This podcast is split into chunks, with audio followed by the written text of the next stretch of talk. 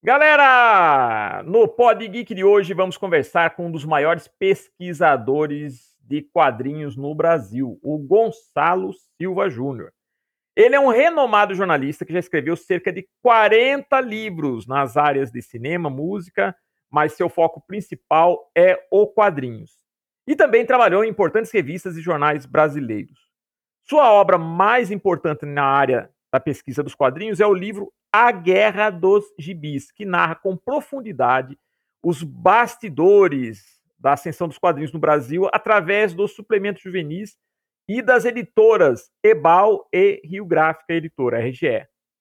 Galera, também quero avisar vocês que nós vamos fazer essa, esse papo com o Gonçalo através de home office. A gravação uh, está sendo feita pelo Estúdio Teses, em virtude da pandemia, fazemos por home office. Então, caso haja uma interferência ou às vezes o som ele fique sofra algumas variações, é por causa disso, tá bom? Mas então, galera, vamos ter esse papo muito cultural e bacana com esse grande escritor jornalista, o Gonçalo Júnior. Vamos lá!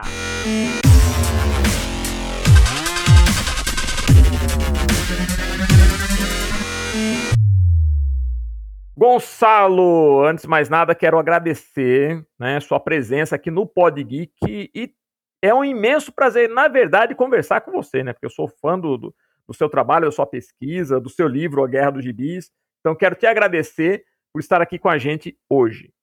Prazer é, é todo meu e, e, é sempre bom, né? Falar de quadrinhos com para quem gosta de quadrinhos, com quem gosta de quadrinhos. Então, é uma alegria imensa. Vamos lá. É, ô, ô, Gonçalo, você começou sua carreira como jornalista e cartunista, né? O que é uma coisa rara, porque ou você é uma coisa ou outra. Dificilmente você, né, as duas coisas. Né? Uhum. Né? Eu comecei assim, eu comecei a ler quadrinhos antes de aprender a ler. Isso eu tinha quatro para cinco anos, eu me lembro, em 72 isso. Eu nasci ali no finalzinho da década de 60 e eu tinha uma, uma, uma amiga da minha irmã que ela lia as histórias para mim. Eu olhava aquela, eu me lembro que era um Pato Donald.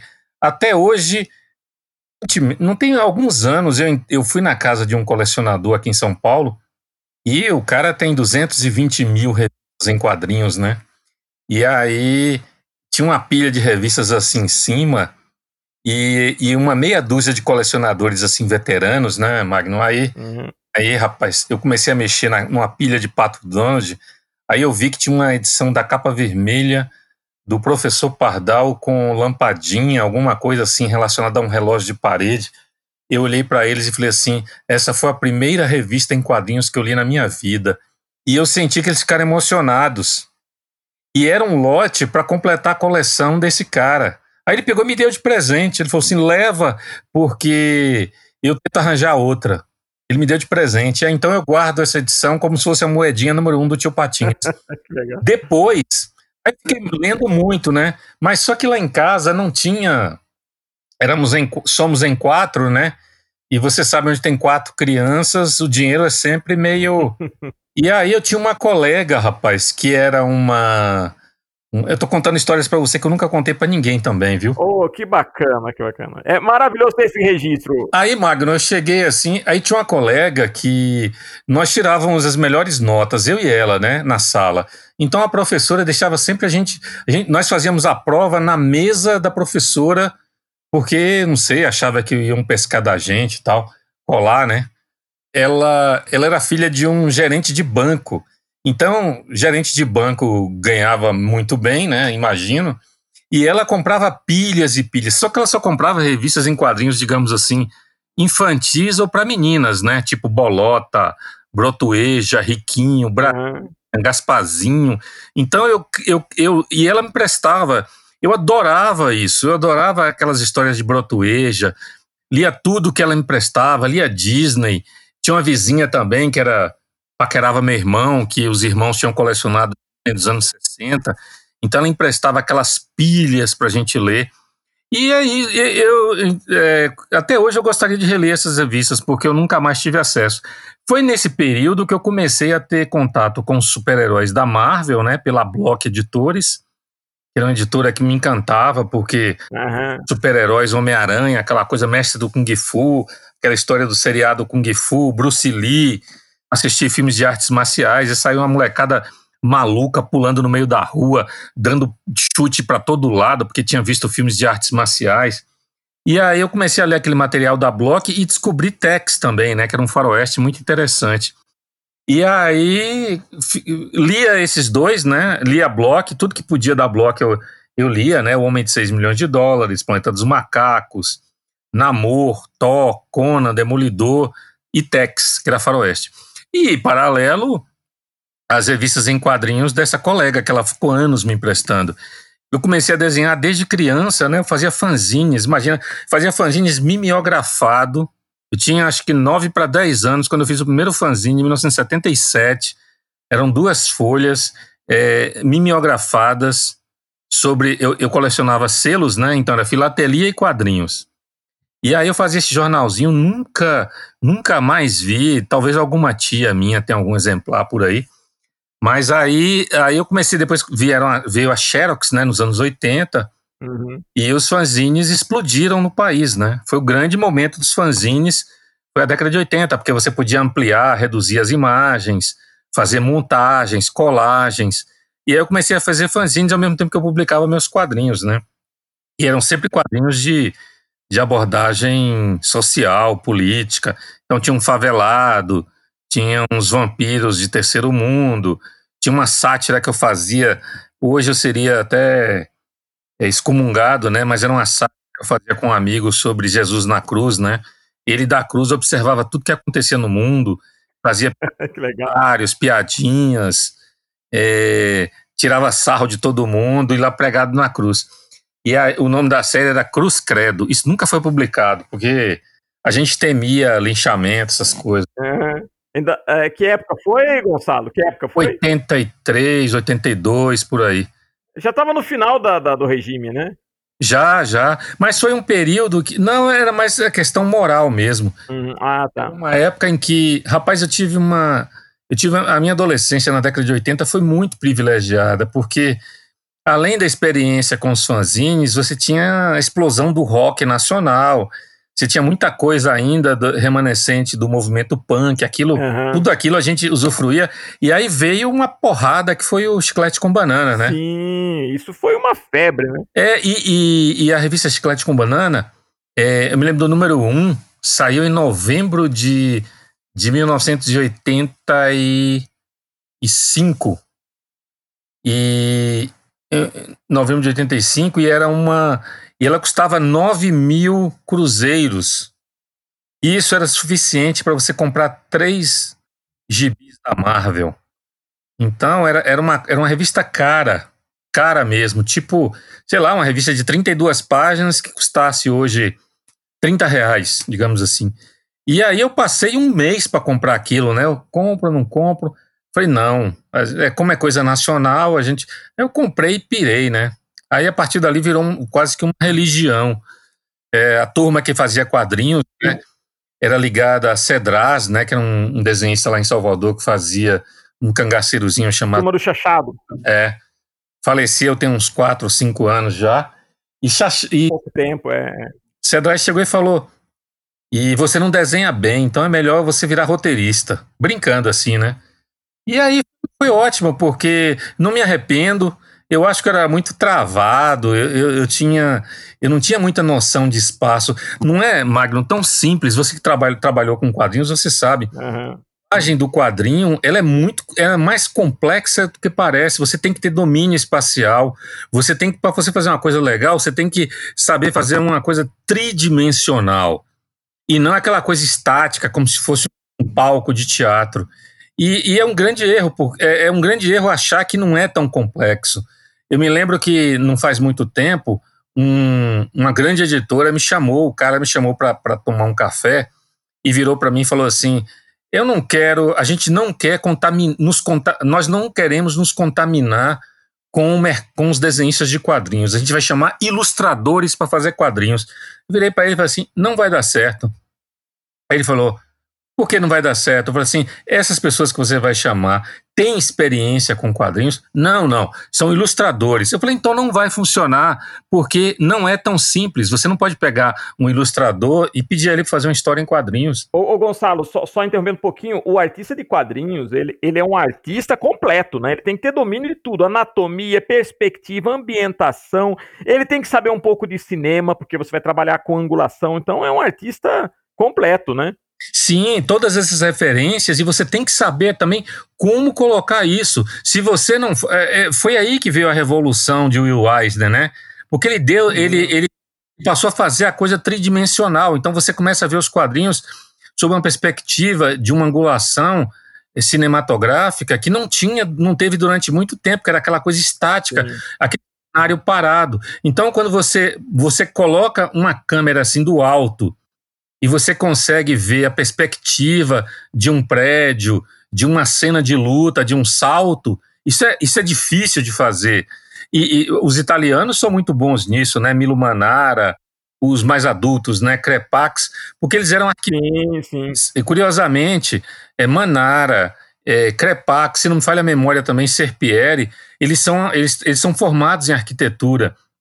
Então são caras muito preocupados com os cenários, de fundo e o, tal. O, o, próprio Derzo com Asterix, que é, que é humor, né, que é francês, o, é, o Asterix, tem de, disso que você falou, tem esse movimento, essa angulação. Mesmo sendo um quadrinho mais humorístico, né, um cartoon, ele tem todas essas referências que você falou, essa preocupação. Tintim também. Sim, exato. É a escola belga, né? É a escola belga. Hergé adorava, é, é, é, adorava botar aqueles carros na estrada, vindo em direção ao, é. ao como se ele fosse invadir o quadrinho, né? E nessa, Magno, eu acabei. Era uma turma de desenhistas que fazia desenho animado lá na, na TV educativa com o pessoal de Chico Liberato, que era um animador aí que tem um desenho animado muito interessante, uma, uma obra muito interessante. Aí eu comecei a fazer roteiros para Cedrais, a gente publicou muita coisa em Cuba, quadrinhos em Cuba, e nessa o. Aí eu fui pro jornalismo, né? Fiquei fazendo só em Cuba. Quadrinhos em Cuba. É. Olha que interessante. Quadrinhos em Cuba. Cedrais não tinha nada de, de político. Ele nunca, ele sempre foi um cara político. Cedrais, Cedrais era um, era um, é, o negócio de Cedrais era um universo infantil. Ele, ele gostava de fazer quadrinhos. O Cedrais era, é, é, era o Disney baiano, né? Era. Ele, ele era, ele era um cara assim ele era um idealista que, que era uma criança, rapaz, não tinha maldade nenhuma, nunca se via ele falar mal de ninguém. Ele administrava aquele estúdio dele cheio de vaidades, os moleques um brigando com o outro, um querendo ser melhor, puxando o tapete do outro, e ele não alimentava, ele no máximo ele contornava, ele ouvia e não, não, repassava. Era um cara, ele sempre foi um cara assim excepcional, assim. O negócio dele era, era aquele universo das crianças. Eu não sei como, porque Cuba na época, em 1983, 84, e não sei como ele descobriu, alguém deu para ele um exemplar, ele pegou e escreveu lá para o governo de Cuba, mandou uma pilha de histórias e nessa, nessa brincadeira a gente ficou anos publicando nossas histórias lá. Ele não conseguia publicar aqui, não tinha espaço, não tinha editoras interessadas e publicava lá. E, e o pagamento é o pagamento está lá até hoje, porque você não recebe o pagamento. Você tem que ir a Cuba, retira o dinheiro lá e gasta. Então, nesse, há 30 e tantos anos que deve ter alguma conta no nome dele lá. Então, o herdeiro tem que ir lá, né? O herdeiro pois é. Mas será que a inflação não comeu? Ah. Deve ter uns 10 dólares lá para ele, sei lá. E aí, rapaz, eu fui para, eu continuei como leitor de quadrinhos e fazendo muito fanzine, né? Então eu entrei numa, numa onda assim de, de é, é eu fazia 200 exemplares e esses 200 exemplares iam para 200 fanzineiros. 200 não, mais uns 180 fanzineiros. Tinha uns 20 que assinavam, que colecionavam e tal. Então, você nunca tinha verba para fazer o número seguinte. Você fazia de 50 páginas e mandava para o cara, e o cara fazia um fanzine de duas páginas. É, você falou da. Você chegou a mencionar as revistas, né, da, da, do Chiclete com Banana, que eram da editora Circo. Eu acho que foi uma das raras ocasiões em que o cartoon brasileiro, o cartoon político, social, ele realmente teve tiragem, foi competitivo nas bancas, até com essas publicações americanas que você citou dos super-heróis, né? É, teve um papel importantíssimo como, como no processo de redemocratização do país, né? Porque a Circo ela era muito irônica. Ela via Sim. tudo com muita ironia. Desde o desbunde dos anos, a, a, postura da esquerda nos anos 60 e 70, a, a, a, as ideias reacionárias, aos equívocos, a infantilidade de certas coisas, a corrupção, tudo isso o, a Circo via com, com muito com muito com um humor muito muito ácido, né? Então acabou influenciando bastante a, o humor da televisão que se fez depois, embora ninguém tenha apontado isso, mas a Circo, Toninho Mendes, é, a turma de Toninho, Glauco, Rebordosa, isso. todos aqueles personagens foram muito copiados em programas de humor, né? O próprio Planeta Diário Caceta, e Caceta Popular, que eram jornais de humor é, que nasceram em paralelo, acabaram também sendo influenciados na TV pelo humor de Angeli, Laerte e Glauco. Então era, era, uma, foi uma, era um humor super inteligente, é, num outro nível, assim, que eu acho que foi o grande momento de produção de quadrinho autoral no Brasil, foi na Circo, né? É, é, eu vejo, eu vejo por esse ângulo também. E você, como jornalista, né? Você atuou em importantes revistas e jornais brasileiros, inclusive foi assessor de imprensa do Memorial da América Latina.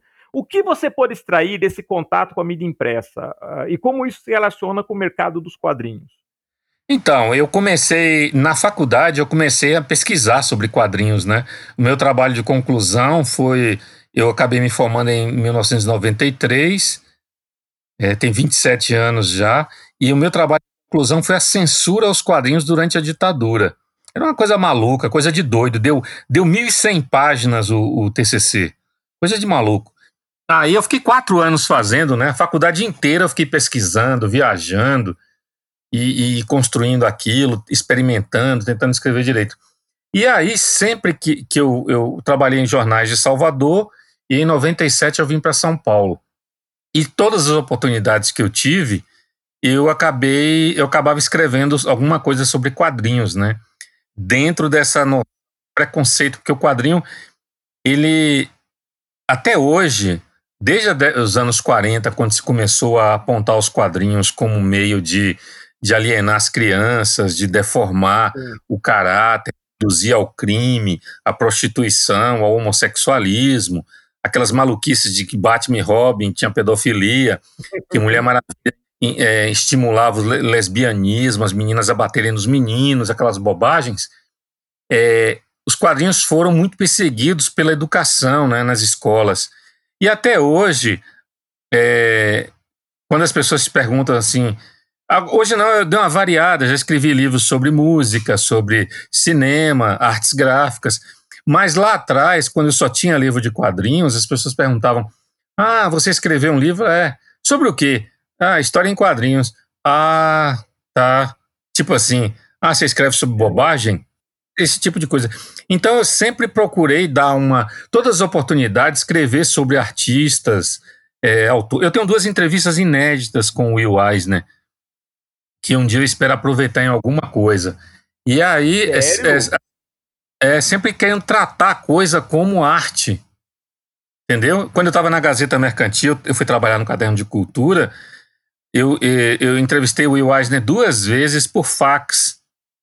Só que o, o, o, o fato de eu ter conseguido entrevistar o Will Eisner e de ter uma editora que participou de uma famosa revista em quadrinhos não, não foram suficientes para convencer as pessoas de que aquela entrevista merecia ser publicada e ter destaque.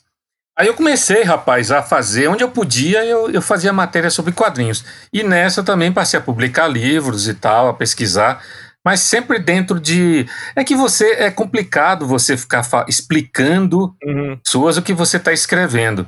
E, e, infelizmente, Magno, é, as pessoas não costumam ler os livros. As pessoas. Tem muita gente. A minha, eu falo com minha experiência. É, nessa pandemia, eu li alucinadamente. Eu estou relendo a obra de, de, de Hergé, né? Estou no 13 volume de Tim.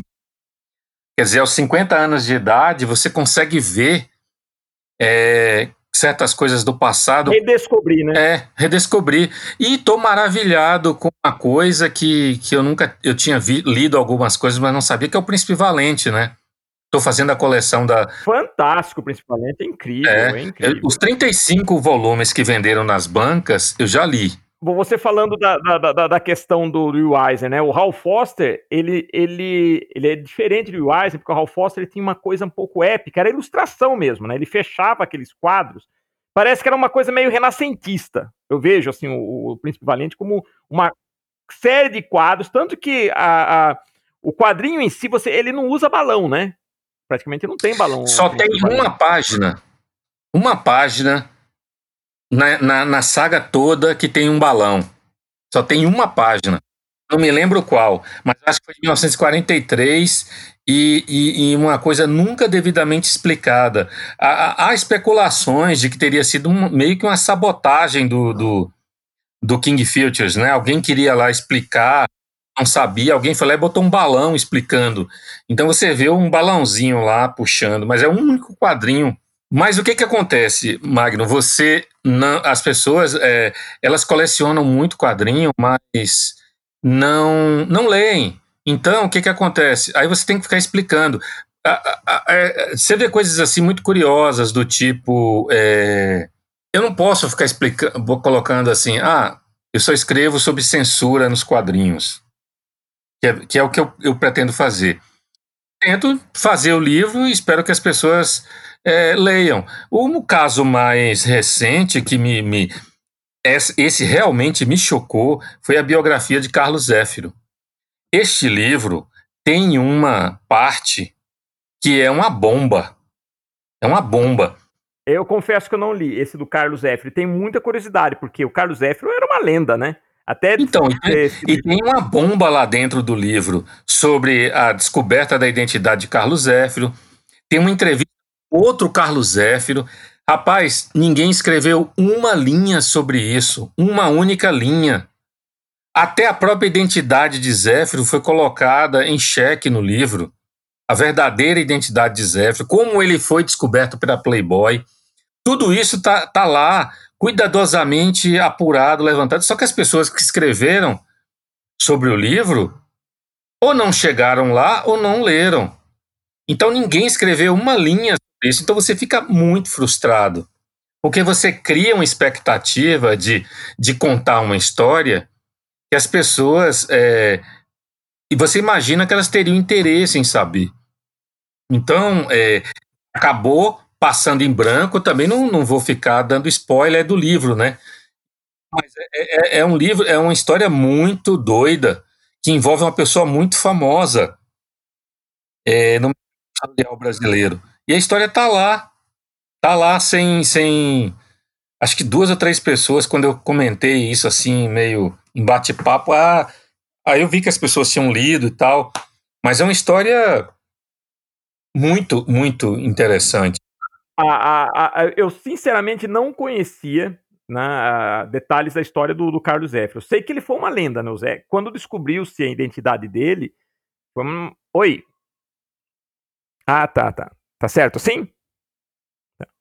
Então, a, a, o que eu acho interessante, o Carlos Zéfiro, ele era uma lenda, né? Ele foi uma, uma, uma lenda e, e... Porque nunca foi, nunca foi descoberto, né?